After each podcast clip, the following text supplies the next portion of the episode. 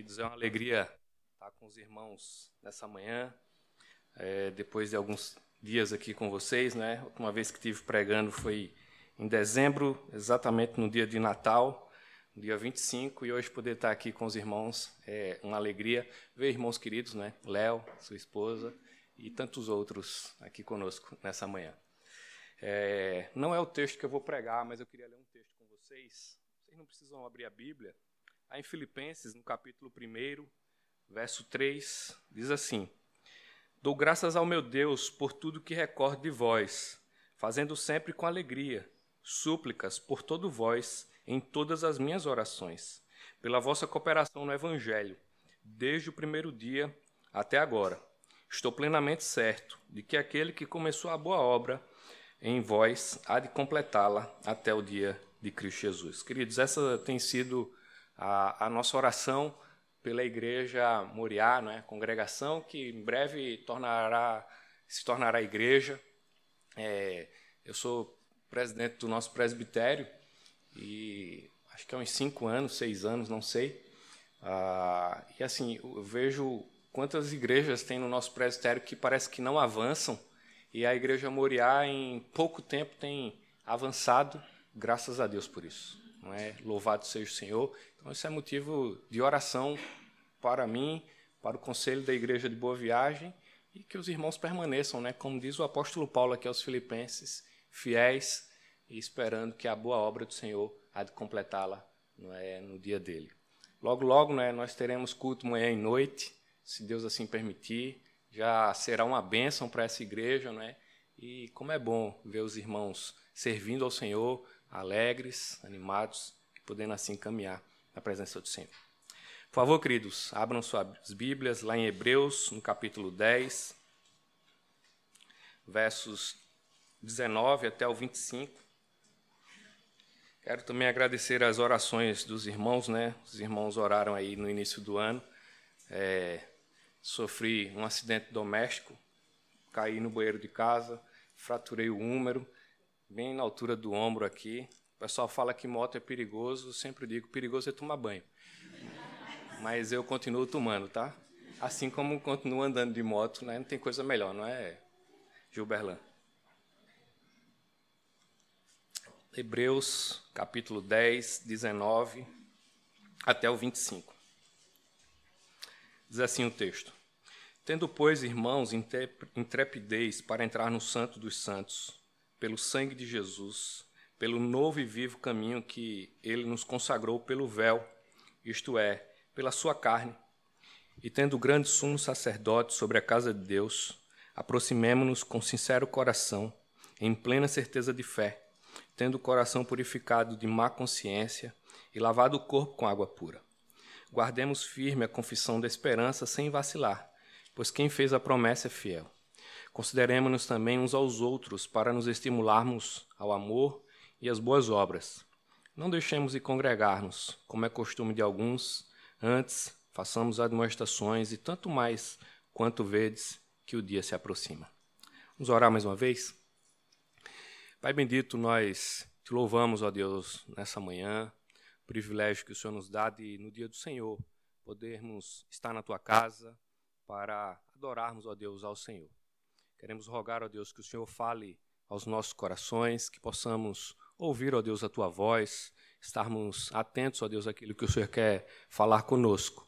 Também oro, ó Deus, pela minha própria vida, pedindo, ó Deus, que o Senhor use, ó Deus, como instrumento nas tuas mãos. Não permita, Pai, que vá além ou que fique aquém, mas que possa tão somente, Pai, falar ah, sobre a tua palavra. Nós oramos, agradecidos, Pai, em nome de Jesus. Amém.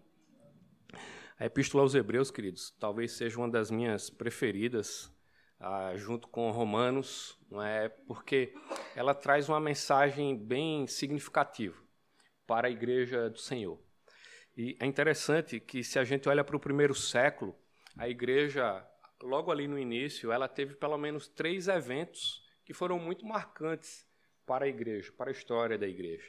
Primeiro, nós temos ali em 62 Nero né, colocando fogo em Roma e atribuindo aquela tragédia de Roma ali aos cristãos, a, começando uma perseguição aos cristãos.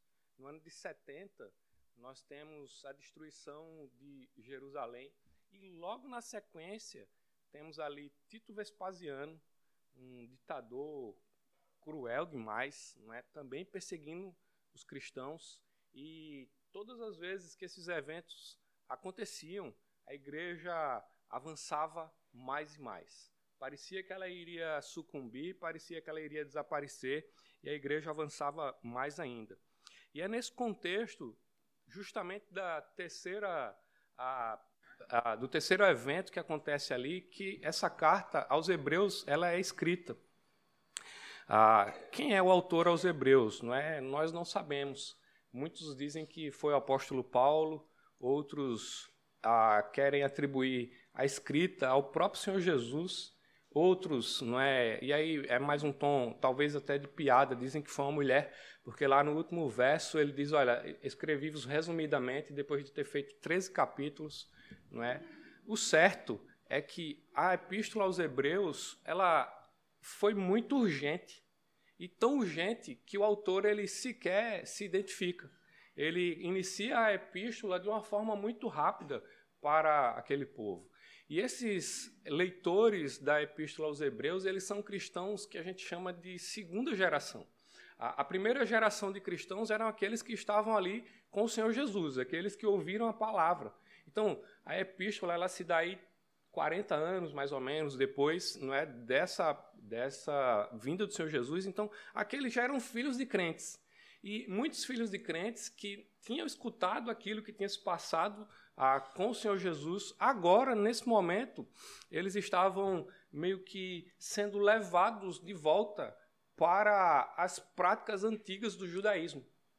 O autor ele vai tratar isso aqui diversas vezes na, na epístola. Tanto que lá no capítulo 6, ah, ele vai tratar sobre a, a própria apostasia. Não só o fato deles estarem voltando, mas como, de fato, apostatarem da fé. A, epístola ela é bem definida, ela é bem é, explicada, não é, para que aqueles autores eles de fato não ah, voltassem para aquelas práticas antigas. O primeiro capítulo ele trata sobre a superioridade de Cristo, não é, lógico ali como o Senhor de todas as coisas. No segundo capítulo, ele trata novamente sobre essa superioridade de Cristo, agora com relação aos anjos, porque havia um pensamento de que os anjos eles eram maiores do que Cristo, porque Cristo tinha se feito humano e os anjos não. E o autor diz: olha, não, ele se fez humano para que vocês fossem salvos, para que ele sofresse as dores que vocês sofrem. O terceiro capítulo continua tratando, não é, sobre essa superioridade de Cristo e agora com relação a Moisés. O quarto capítulo trata lá da superioridade de Cristo ah, com Arão, e por aí vai, queridos. Ah, até o capítulo 6 e 7, que trata ali sobre Melquisedeque, não é que ninguém sabe quem é, que é o rei de Salém, que aparece lá em Gênesis, a primeira vez quando a Abraão ele vence os reis e Abraão tem um encontro com esse rei de Salém e entrega a ele ali o dízimo. Não é? E algumas pessoas tentam colocar como se fosse a própria pessoa de Cristo, esse rei de Salém, porque no capítulo 7 vai dizer que ele era parecido com ele, porque não tinha nem origem e nem fim. Ninguém sabe de onde veio esse rei de Salém e nem de onde para onde ele foi, né? Depois só aparece naquele momento. Ele além de ser rei também era sacerdote, tanto que ele recebe aqueles sacrifícios. Então, a, algumas pessoas querem atribuir isso, mas a gente não consegue ver isso de fato no texto, não é? O texto ele vai trazer outras perspectivas. O certo é que a epístola aos Hebreus, ela é uma epístola urgente, ela foi para aquela época e ela continua sendo para a igreja hoje, não é? Continua viva para a igreja do Senhor nos nossos dias atuais. Ah, algumas pessoas elas pensam que ela foi escrita pelo apóstolo Paulo, porque assim como os escritos de Paulo, ela é dividida em duas partes. Paulo sempre divide seus escritos ali em duas partes. Primeiro, ele faz um ensino teórico, né? ou seja, ele vem com tudo aquilo que ele queria que os irmãos aprendessem. E depois ele vem com a parte prática, então do capítulo 1, verso 1, até o verso 18 do capítulo 10, um pouquinho antes do que a gente viu, Paulo ele vem trazendo toda a teoria, vamos dizer assim, aquilo que ele queria, Paulo não, né? O autor aos Hebreus, ele vem trazendo tudo aquilo que ele queria, não é? E quando chega agora no verso 19, 25, 18 até o final do, da carta, ele traz toda uma parte prática, ou seja, as instruções que ele queria trazer na prática para a igreja que estava ouvindo.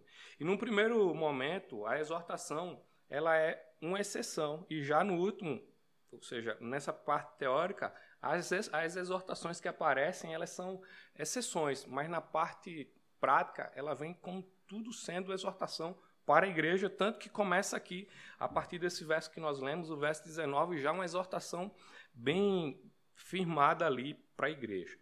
Uma outra coisa que parece ser com os escritos paulinos é que aqui, especificamente nesse capítulo 10, e depois quando a gente for olhar o capítulo 11, o 12 e o 13, ah, ele tem uma tríade que Paulo usa muito em seus escritos, que é fé, esperança e amor. E a gente vai ver exatamente isso nessa manhã, pensando não é, na, no que Paulo falou, exortando os irmãos, Paulo não, o autor aos Hebreus. Quando eu disser Paulo, irmãos, vocês entendam que é o autor aos Hebreus, não é?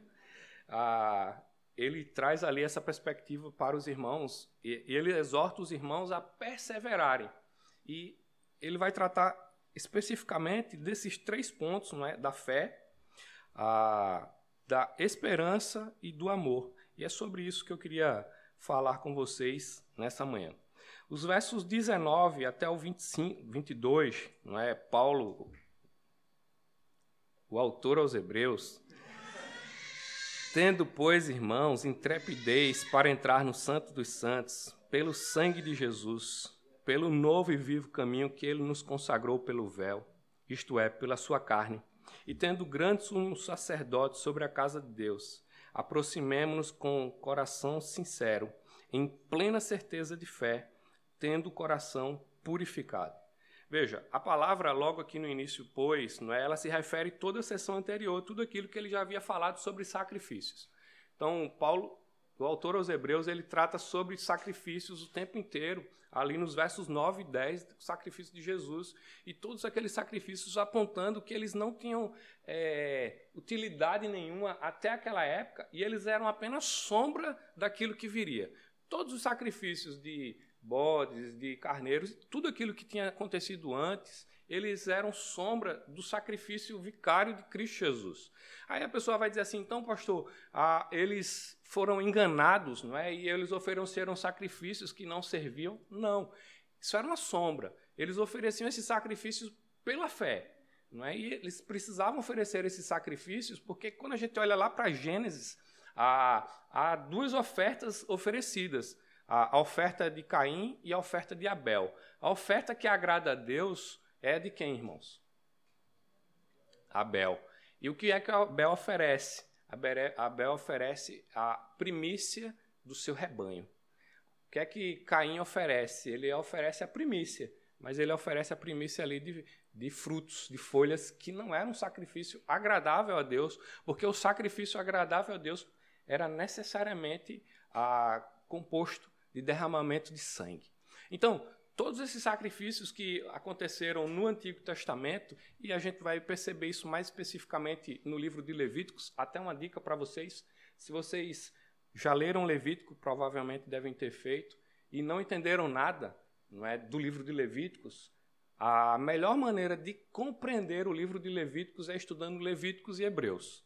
Porque Hebreus ele é um resumo do livro de Levíticos. É? Então, fica mais claro de entender. Então, todos aqueles sacrifícios que eles eram feitos antigamente, eles tiveram utilidade.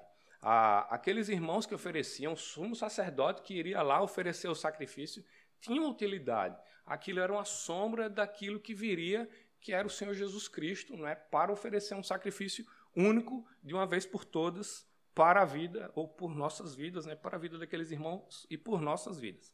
Então, o texto ele vai dizer assim: tendo, pois, né, referindo-se a todos esses sacrifícios que eram feitos, intrepidez para entrar no Santo dos Santos, só quem entrava no Santo dos Santos, nós sabemos, era o sumo sacerdote, não é? Uma vez por ano tinha que. Olha, essa era uma tarefa que eu não queria ter, porque ele tinha que entrar ali com a cordinha amarrada com um sino e qualquer coisa, se ouvissem lá um silêncio, aí o pessoal já puxava o sino, porque o sumo sacerdote deveria sido é, fulminado diante de Deus. Então, essa é uma tarefa que eu deixaria para Gilberlan, que é muito mais santo do que eu, não é? Ir lá e oferecer esse sacrifício. Mas o sumo sacerdote, ele tinha que oferecer esse sacrifício ali, ano após ano, e entrar na presença de Deus, ou seja, para entrar na presença de Deus, esse sacrifício ele era ah, necessário.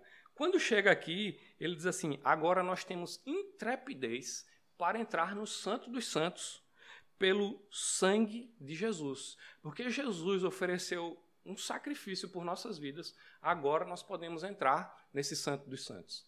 Lá em Mateus, no capítulo 27, eu acho que verso 56, eu não lembro agora, a, quando Jesus morre, o véu ele é rasgado de cima a baixo. E quando ele é rasgado de cima a baixo, o novo acesso ou o acesso ao Santo dos Santos, ele é dado naquele momento. Ou seja, qualquer pessoa agora pode entrar no Santo dos Santos e assim poder adorar ao Senhor sem precisar mais oferecer qualquer tipo de sacrifício, porque o sacrifício ele é oferecido. E aí ele diz assim: "Pelo novo e vivo caminho que ele nos consagrou pelo véu, isto é, pela sua carne. E tendo grande sacerdote sobre a casa de Deus, aproximemo-nos com sincero coração, em plena certeza de fé." Note que o autor ele começa aqui com a primeira perspectiva da tríade, em plena certeza de fé. Não tem outro caminho, queridos, para nós nos aproximarmos de Deus. Paulo ele trata lá em Coríntios, e aí agora de fato o apóstolo Paulo trata lá em Coríntios, no finalzinho né, da sua carta, do capítulo 13, a, é, 1 Coríntios capítulo 13, né, ele trata o capítulo todo sobre o amor, e ele diz lá no finalzinho, agora pois permanecem esses três, a fé, a esperança e o amor. O maior deles, porém, é o amor. Então, veja, a perspectiva é a mesma. A primeira coisa que nós precisamos para nos aproximarmos de Deus é uma certeza de fé. Se nós não temos certeza da nossa fé, jamais nós vamos nos aproximar de Deus. Jamais nós vamos conseguir chegar perante esse Deus. Mesmo vindo para a casa do Senhor, semana após semana, nós não vamos conseguir nos aproximarmos dele. E não vamos conseguir adorá-lo como ele deveria ser adorado. Então, o autor, ele nos convida a nos aproximarmos de Deus, não é? com essa certeza de fé. Agora que nós temos livre acesso ao Senhor Jesus, o autor ah, ele vai dizer que devemos ter essa intrepidez para entrar no Santo dos Santos.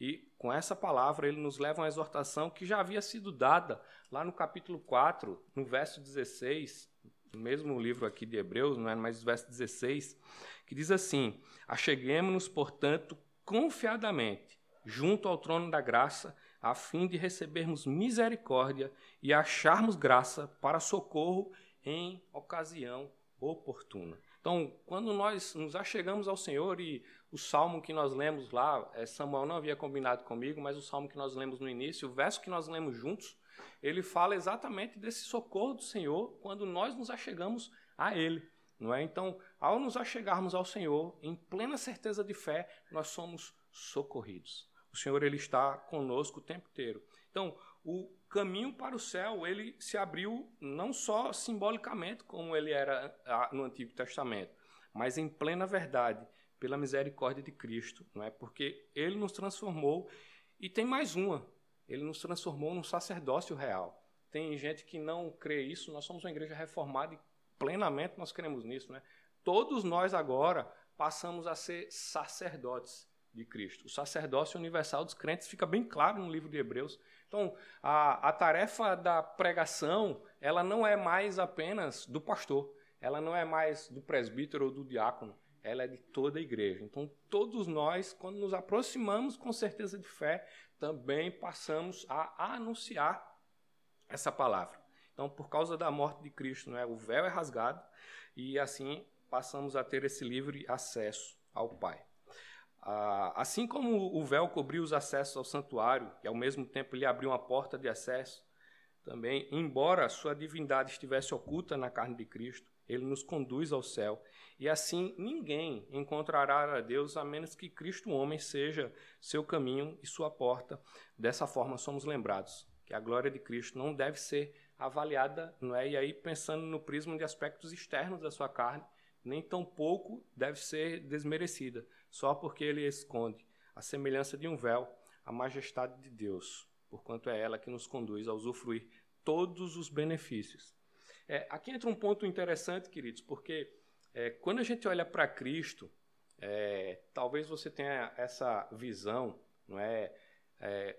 A pessoa que nós iremos ver quando nós chegarmos no céu é a pessoa de Cristo, porque ele vem para esse mundo, oferece um sacrifício único, não é, por nossas vidas, e ele vem como ser humano. Ele não vem como um Deus, apesar de termos ele como Deus, mas ele vem como um ser humano. Isso é fé, viu, irmãos? Ah, e quando o Senhor Jesus ele sobe aos céus, talvez alguns pensem, né, e até pensem na nossa própria vida, né, como essa perspectiva de que um dia nós estaremos no céu com batas brancas voando como anjos, não é? Pensa no Senhor Jesus ali com a bata branca voando como anjo.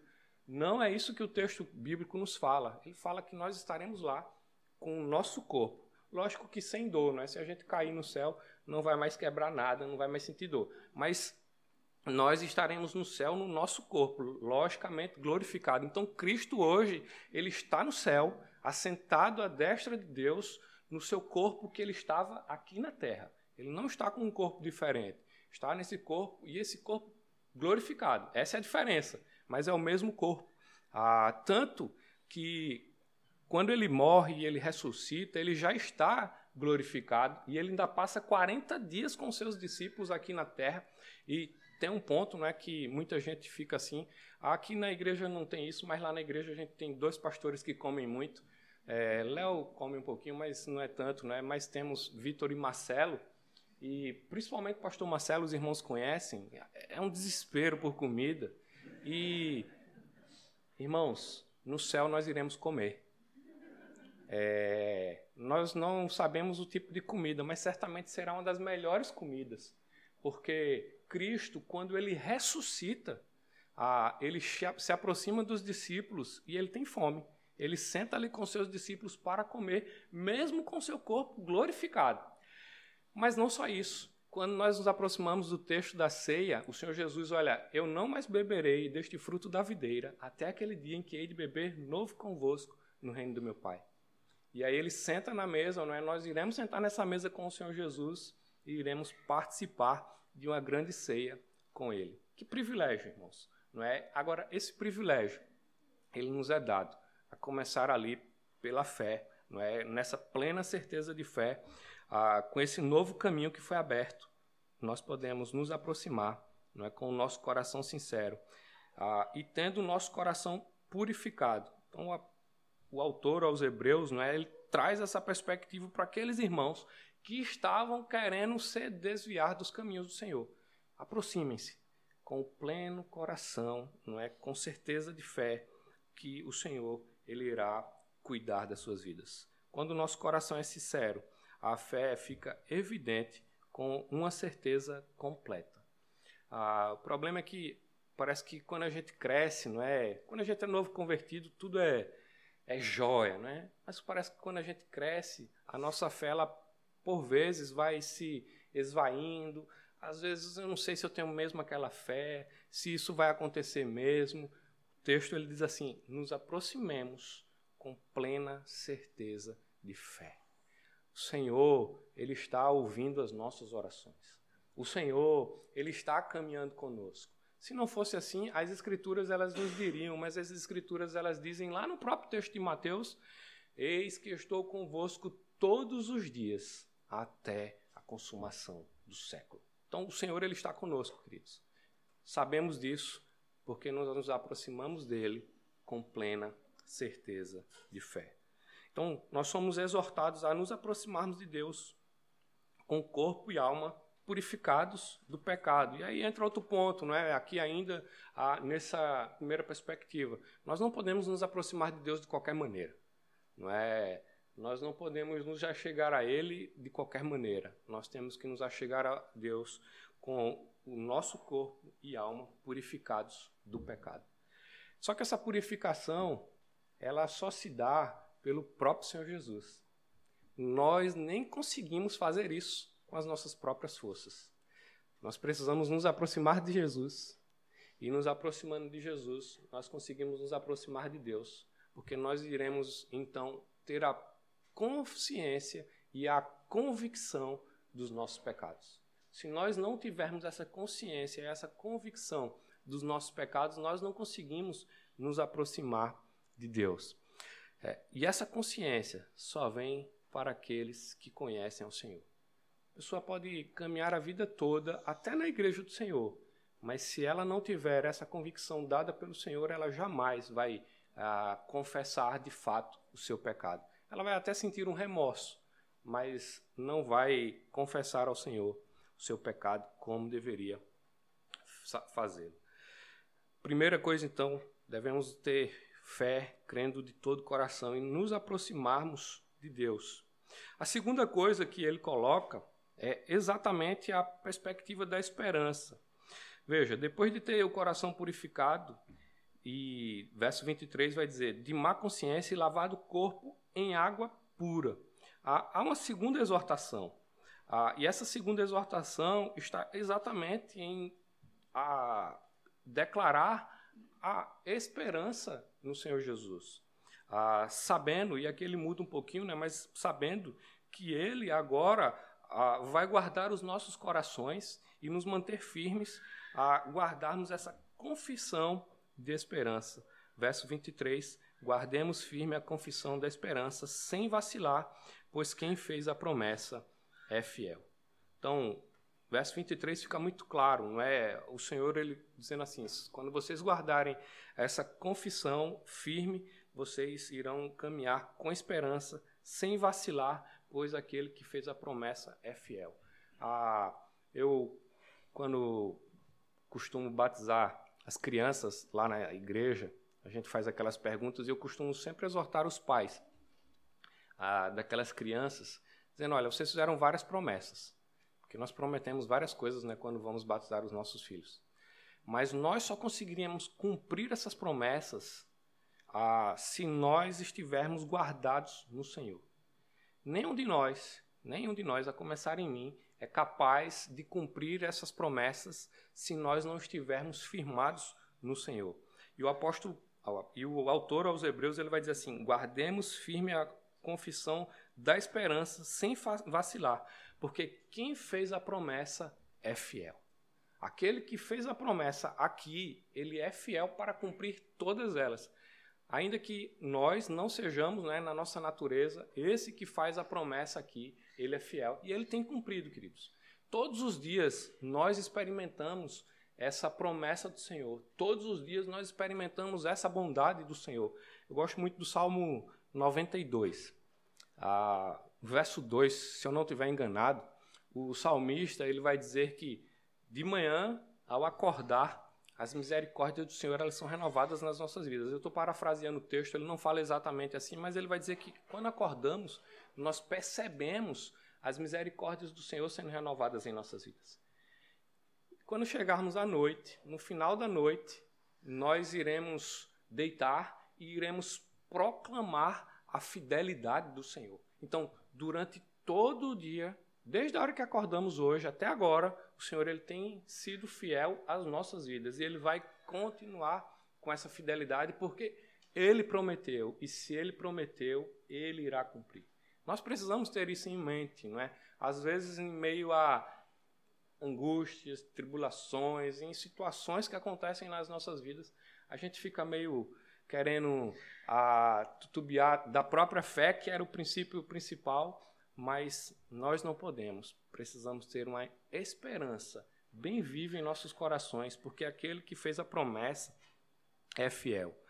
Ah, ele ainda demanda, não é uma confissão, visto que não há uma fé genuína a menos que demonstremos é, diante dos homens. A gente precisa exercer a nossa fé diante dos homens, é, genuinamente. As pessoas elas precisam perceber essa fé, em, essa fé em nós. Nós não precisamos sair por aí dizendo que somos crentes. As pessoas elas precisam ver isso em nós, não é? E aí, vendo isso em nós, nós demonstramos ah, aquilo que o Senhor tem feito em nossas vidas. Veja, vários autores afirmam que o autor tinha uma confissão em mente e que a igreja primitiva havia uma confissão básica na forma de Jesus. A 1 Coríntios, capítulo 12, verso 3, se você puder voltar aí algumas páginas, a,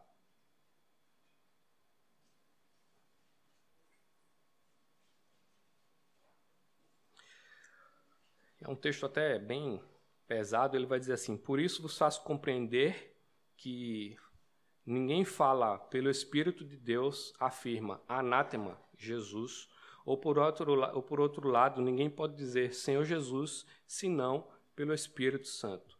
É, não sei se vocês já viram, provavelmente, talvez alguns de vocês já tenham visto, uma pessoa endemoniada. É, se você chegar perto de uma pessoa endemoniada e pedir para ela confessar o nome de Jesus, ela não vai fazê-lo. De jeito nenhum. A não ser que o demônio seja expulso. Porque ele não fala, não é, pelo Senhor Jesus. Não tem como. O texto de Paulo deixa claro. É, e ele não vai dizer que Jesus é. E a pessoa que confessa Jesus também não vai dizer que Jesus é amaldiçoado, como diz o apóstolo Paulo. Então, essa era uma confissão da igreja a primitiva. Eles tinham é, essa confissão bem fresquinha ali na sua mente. É, só abrir um parênteses aqui, né? Eu sei que a gente é presbiteriano e às vezes fica meio sem crer que existem demônios. Demônios existem, queridos. Eles estão por aí, tá? Então, fechando par o parênteses, não é, é, estejam preparados, porque ninguém sabe a dia e a hora que pode se deparar com um. Então, que o Senhor tenha sempre misericórdia das nossas vidas. É, o conteúdo dessa confissão não é aqui é, não fica muito claro, mas ao mesmo tempo ela levava esperança para os seus leitores, ou seja, para aqueles ouvintes a, da carta aos Hebreus, traziam esperança, assim como a fé era plena certeza de fé ali no início, agora ela traz uma esperança para os seus leitores para caminharem firmados no Senhor.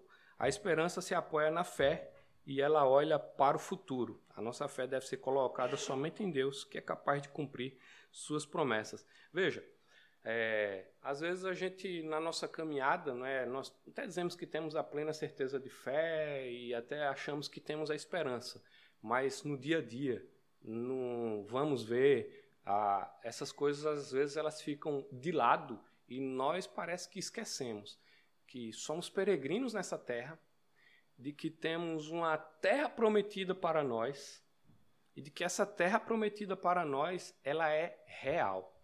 Assim como os judeus, que até hoje não creem, não é, que Jesus já veio, mas eles esperavam, não é, e alguns creram depois disso, a, nós precisamos crer que a vinda do Senhor Jesus, ela é real.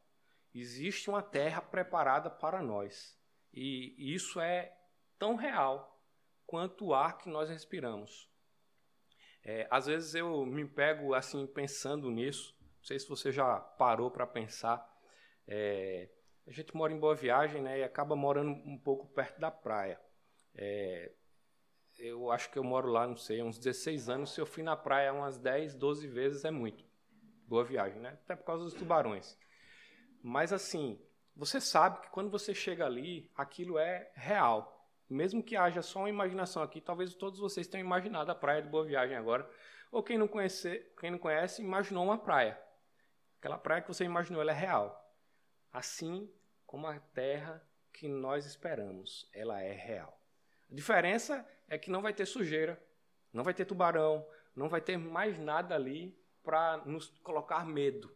Vai ser uma terra boa, uma terra abençoada pelo Senhor, mas ela é real.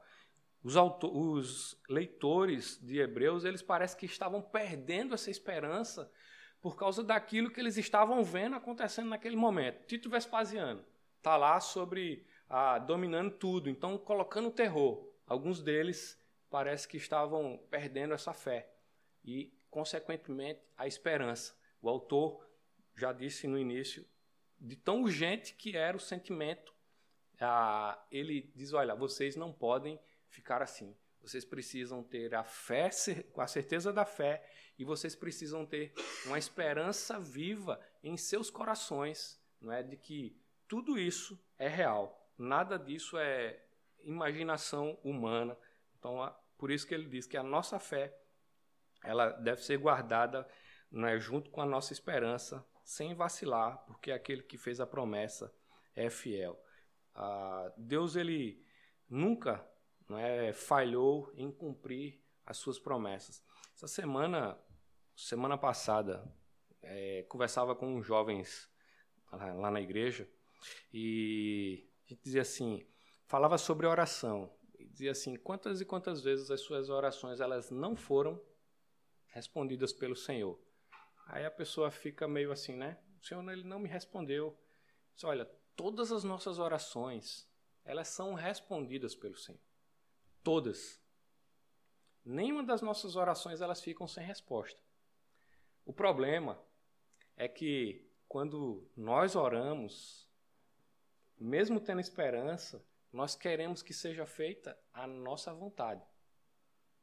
Então, quando nós queremos que seja feita a nossa vontade, nós nunca percebemos que a oração ela é atendida quando não é feita a nossa vontade. Entende? Quando a nossa vontade ela não é feita, ah, eu quero casar em dezembro, vou casar em janeiro, né? Quero casar em dezembro. Orei para casar em dezembro, mas não casei em dezembro. Eu casei em dezembro, tá? Mas eu estou falando só um exemplo, né?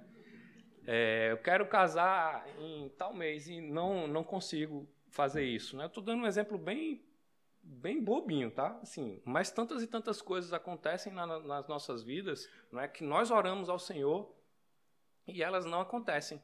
É, o acampamento de carnaval deste ano, quem planejou ele todinho fui eu, quem organizou ele todinho fui eu. Fui em Garanhuns e Cheguei em Garanhuns, cinco minutos depois caí. A única pessoa que não foi para o acampamento fui eu. Orei pelo acampamento, orei para ir para o acampamento. O Senhor ele atendeu a minha oração. Ele não queria que eu fosse para o acampamento. Entende? Então, assim, nem sempre as nossas orações elas são respondidas conforme nós queremos, mas elas sempre são respondidas. Ou nós cremos nisso e temos essa esperança, ou nós vamos viver, queridos, igual ao mundo, achando que o Senhor ele não atende. Qualquer coisinha que acontecer conosco, nós vamos dizer assim: ah, o Senhor ele não me ama mais, o Senhor não me quer mais, o Senhor não quer mais saber de mim. Jamais isso acontece conosco. O livro lá de Romanos, que também é um dos meus preferidos, ele vai dizer assim: Pois estou bem certo de que nem morte, nem vida, nem anjos, nem principados, nem coisas do porvir, nem qualquer outra criatura poderá separar-nos do amor de Deus que está em Cristo Jesus. Ninguém diz amém. Amém? Amém, amém não é nem pergunta, né? Mas como vocês não disseram, Nada, queridos, vai nos separar do amor de Cristo. E essa é a nossa esperança. Ah, Paulo, ele escreve lá a Timóteo, se eu não estiver enganado, que a memória, ela às vezes. E ele diz assim: Paulo, apóstolo de Jesus Cristo, a nossa esperança. Paulo ele coloca Cristo como sendo ele mesmo a nossa esperança. Então, Paulo, apóstolo de Jesus Cristo, a nossa esperança. A terceira coisa, então, assim, só para fechar ali, né? A segunda coisa, nós precisamos ter essa esperança. O próprio livro de Hebreus, no capítulo 13, verso 5, ele vai dizer assim: De maneira alguma te deixarei, nunca jamais te abandonarei. Então, o autor aos Hebreus, ah, ele tinha os mesmos pensamentos ali do apóstolo Paulo e vem discorrendo assim. E a terceira coisa que o autor coloca, não é? E aí entra do verso 24 até o verso 25, não é? E essa é a terceira exortação dessa tria de fé, esperança e amor. Ah, o autor vai dizer o seguinte: Consideremos-nos também uns aos outros, para nos estimularmos ao amor e às boas obras. Não deixemos de congregar-nos, como é costume de alguns. Antes, façamos admoestações e tanto mais quanto vedes que o dia, e o dia está em letra maiúscula, se aproxima. Sempre que aparece dia com letra maiúscula, vocês sabem, refere-se ao dia do Senhor. Então, o apóstolo, escritor aqui de Hebreus, ele trata dessa maneira. Então, a, aqui mesmo, não é nessa epístola, se você voltar mais uns capítulos aí, no capítulo 6, nos versos 10 a 12, antes de você vai ver que porque Deus, ele vai dizer assim, porque Deus não é injusto para ficar esquecido do vosso trabalho e do amor que evidenciastes para com o nome, para com o seu nome, pois servistes e ainda servis aos santos. Desejamos, porém, continue cada um de vós mostrando até o fim a mesma diligência para a plena certeza de esperança, de, para que não vos torneis indolentes, mas imitadores daquele que, pela fé e pela longanimidade, herdaram a promessa. Então, aqui ele coloca novamente essa tríade, não é mesmo que de uma forma diferenciada, mas ele trata da esperança, da fé e do amor novamente. Veja que essa é uma linguagem bem clara desse autor também, assim como ali do apóstolo Paulo. E ele começa dizendo: porque Deus não é nesse texto, né, injusto para ficar esquecido do vosso trabalho e do amor com que evidenciastes. Ou seja, ele tem o amor e ele tem evidenciado isso, né, servindo ali aos santos, tendo essa esperança e a fé pela longanimidade, e assim herdam a promessa. É, em perfeita harmonia não é com a, a conclusão da carta de Paulo aos Coríntios, lá e volto de novo ao capítulo 13, exatamente, 1 Coríntios 13, 13, e outras passagens onde é mencionada essa tríade, o escritor de Hebreus ele mostra que o amor é maior porque alcança todos os outros. Então, você não consegue ter fé se não tiver amor. Ah, e você não consegue ter esperança se não tiver amor. E tem um ponto aqui interessante. É, Paulo, quando ele escreve aos Coríntios, ele vai dizer: permanecem a fé, a esperança e o amor. O maior desses, porém, é o amor. Por que é que Paulo ele coloca isso? Porque no céu nós não vamos precisar de fé, no céu nós não vamos precisar de esperança, mas no céu nós continuaremos amando. É, tanto é que o pessoal coloca aqui, não é, e coloca equivocadamente, que o amor é um dom supremo. Essa, essa tradução é péssima para o texto. É, a gente brinca né, dizendo que o texto inspirado é a ARA, né, a revista atualizada. É, a Sociedade Bíblica não está nem mais fabricando a ARA, viu? então quem tiver que pegue. Eles estão mudando pela Nova Almeida atualizada. É, as novas Bíblias que virão por aí serão da Nova Almeida atualizada, né? Fizeram uma atualização que eu acho ruim, porque a, a, aquela NTLH, não é, nova linguagem de hoje, ela é uma Bíblia que é feita para jovens universitários, porque jovens universitários só conhecem 3 mil palavras. A nossa Bíblia que ela tem 7 mil palavras e a NAA ela está ali no meio termo, então ainda vai ter algumas palavras. Mas quando ele coloca ali que Deus, é, o, amor, o amor é o dom supremo, ele coloca com amor como se o amor fosse dom. E amor, ele não é dom. É, dom é tocar, dom é pregar, Dom é fazer várias coisas, mas a, amor ele é algo é, da própria origem do Senhor e da nossa própria origem como seres humanos. Ah, mesmo que a gente tenha toda uma natureza caída, mas o amor, todos, né, pelo menos deveriam amar, né? A gente faz assim entre aspas, mas até aqueles maus amam, né? É, então assim, todos acabam experimentando essa perspectiva de amor o autor aos Hebreus, ele começa dizendo assim: consideremos-nos também uns aos outros para nos estimularmos ao amor. E aí ele vai dizer: e as boas obras. Não deixemos de congregar-nos, como é costume de alguns. Antes façamos admoestações, tanto mais quanto vedes que o dia se aproxima. Que texto, irmãos? Que texto? Porque quando nós consideramos os outros, e isso é uma exortação que o Senhor Jesus faz a momentos antes da sua morte. Quem quer ser maior, que seja servo. Quando nós consideramos os outros maiores do que nós mesmos, nós amamos como deveria a, ser o amor que Deus ele requer de nós. Quando nós não consideramos, nós não conseguimos a, viver como o Senhor queria que nós é, caminhássemos. E aí, consequentemente, na nossa caminhada, nós, quando não entendemos os outros como superiores a nós mesmos, na nossa caminhada nós vamos é, esfriar. Porque sempre vamos achar que nós somos superiores. E sempre vamos achar que nós somos superiores. E sempre achando que nós somos superiores, nós vamos esfriar. E provavelmente iremos fazer o que ele vai dizer aqui no verso 25: deixar de congregar.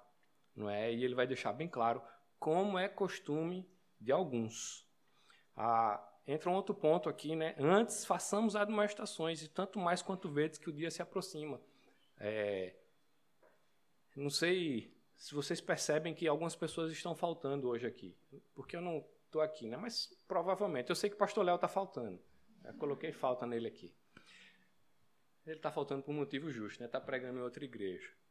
Às vezes a gente vê que a pessoa está faltando e a gente sequer faz uma ligação para saber o porquê a pessoa está faltando. Né? Esse deveria ser um papel de toda a igreja, não o papel do pastor Léo, não o papel do presbítero Gilberlão ou qualquer outra liderança. Esse é um papel da igreja. Porque é uma exortação que você fará para aquela pessoa. Você vai ligar. A pessoa diz: Eu não fiz porque eu não quis. Ela precisa ser exortada. Porque se ela não for exortada, muito em breve ela irá afastar-se dos caminhos do Senhor. Ah, se ela não veio por um motivo justo, que há motivos justos muitas vezes, né? Aí você, não, então tá tudo certo. Mas se não há, ela precisa ser exortada.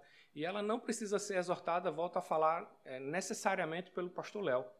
Você, como um sacerdote, não é, tem essa a autoridade dada pelo Senhor para fazer essa exortação, segundo o próprio texto aqui a, de Hebreus. Então você pode exortar aquela pessoa. É? Vai faltar por quê? Não é? Faltou por quê? Porque, não, porque eu queria assistir o jogo a, do Santa Cruz. Não.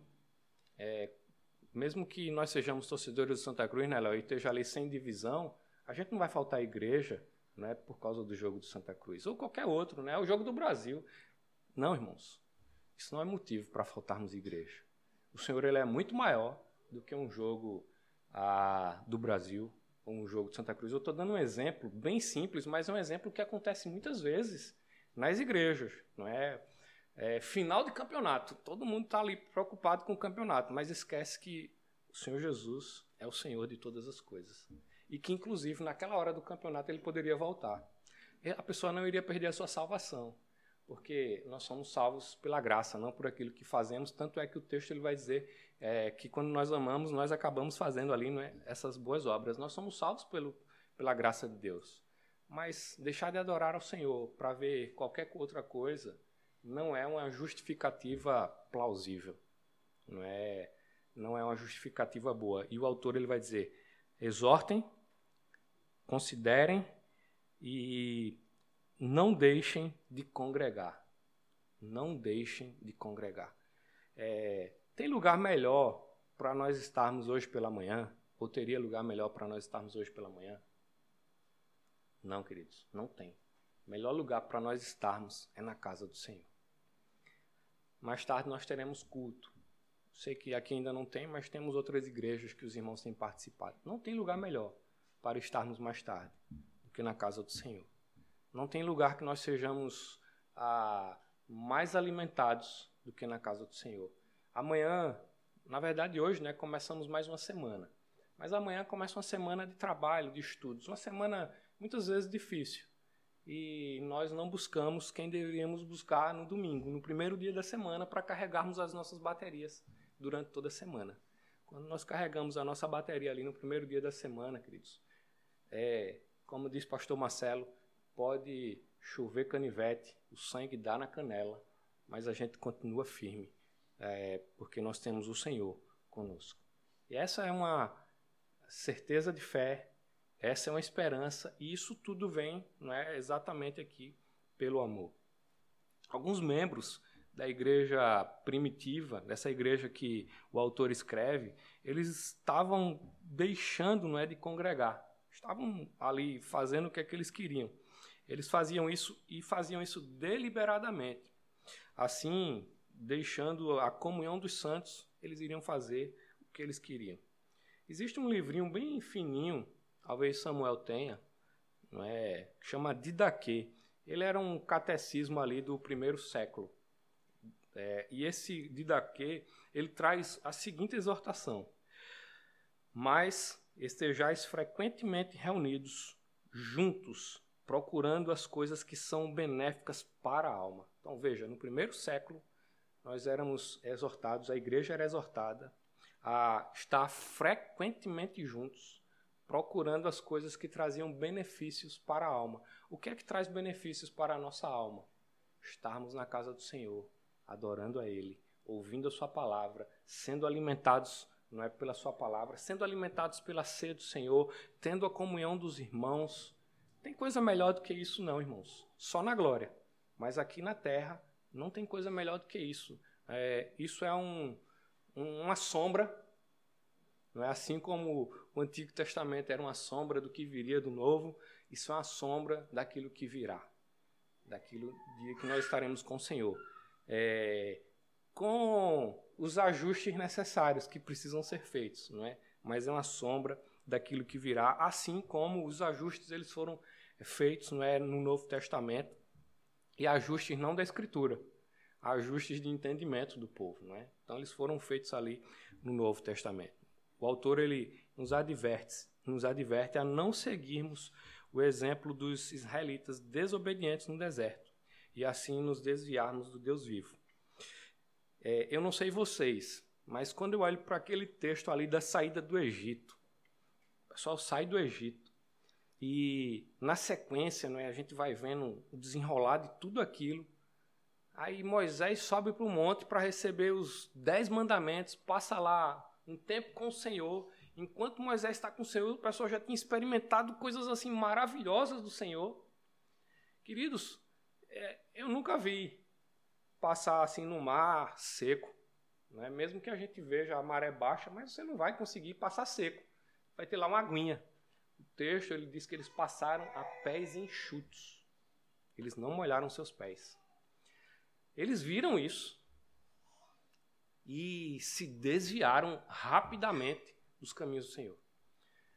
O que mais me deixa assim, às vezes, indignado não é eles terem se desviado que mais me deixa indignado é que nós somos iguais a eles. E por vezes nós queremos nos desviar dos caminhos do Senhor. E nós somos exortados, assim como eles foram, a não sermos desobedientes ao Senhor, mantermos os nossos olhos firmes e fixos no Autor e no Consumador da nossa fé, que é o Senhor Jesus Cristo. Porque se nós olharmos para a direita ou para a esquerda, queridos, nós iremos nos desviar. Nós não podemos olhar de lado. Temos que olhar para frente, para Cristo Jesus. E eles eram exortados exatamente a caminharem assim.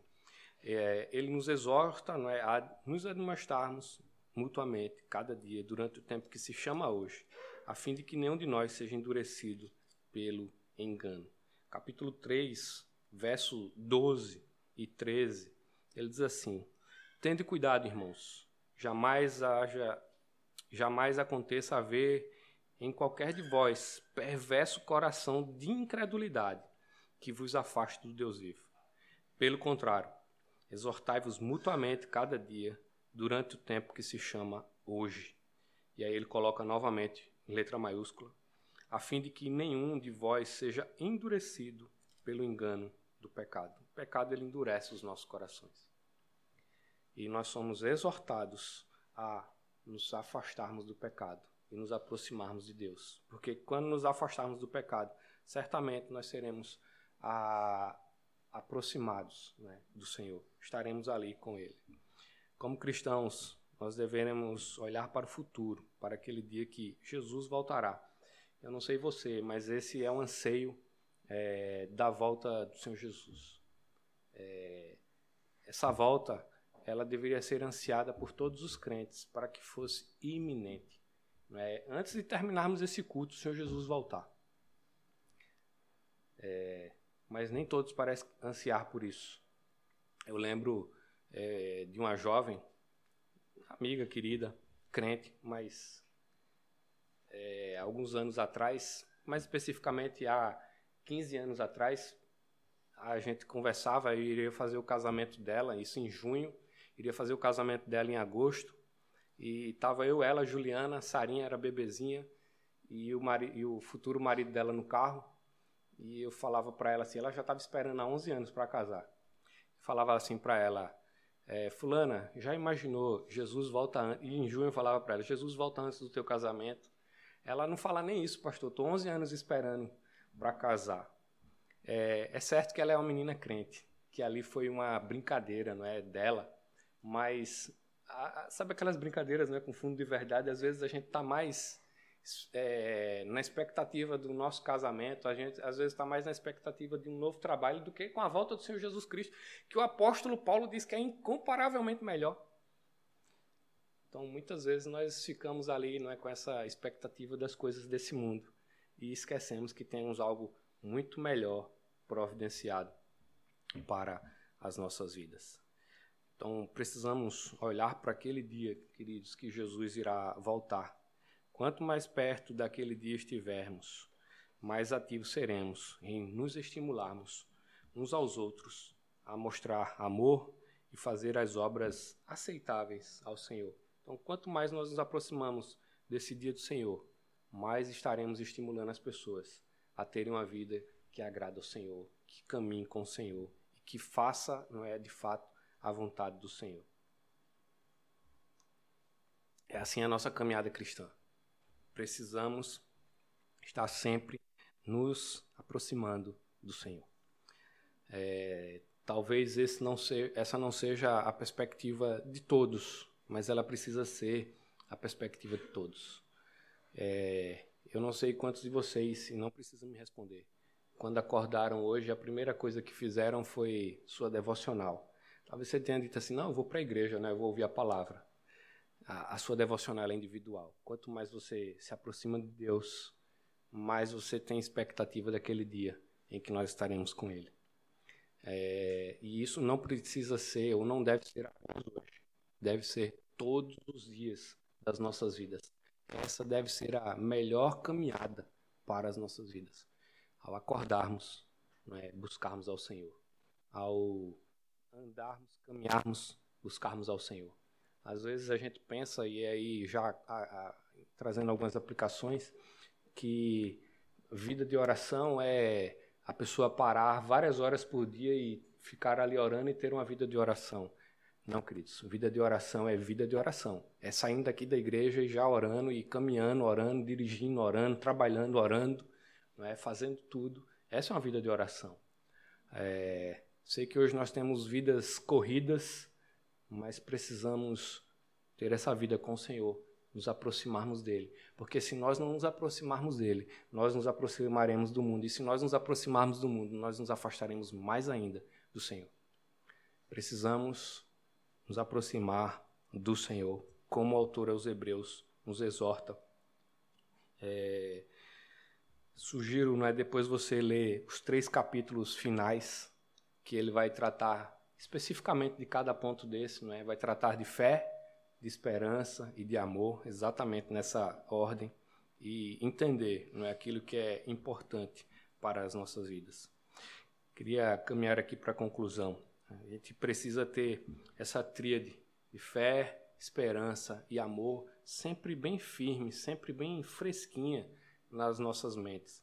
Ah, às vezes falamos muito sobre amor, e esquecemos a fé. Às vezes falamos muito sobre fé e esquecemos a esperança. As três, elas precisam estar fresquinhas nas nossas mentes. Quando olhamos, quando na verdade a esperança é quem nos guia, ah, vemos né, que ela nos traz liberdade do medo da morte.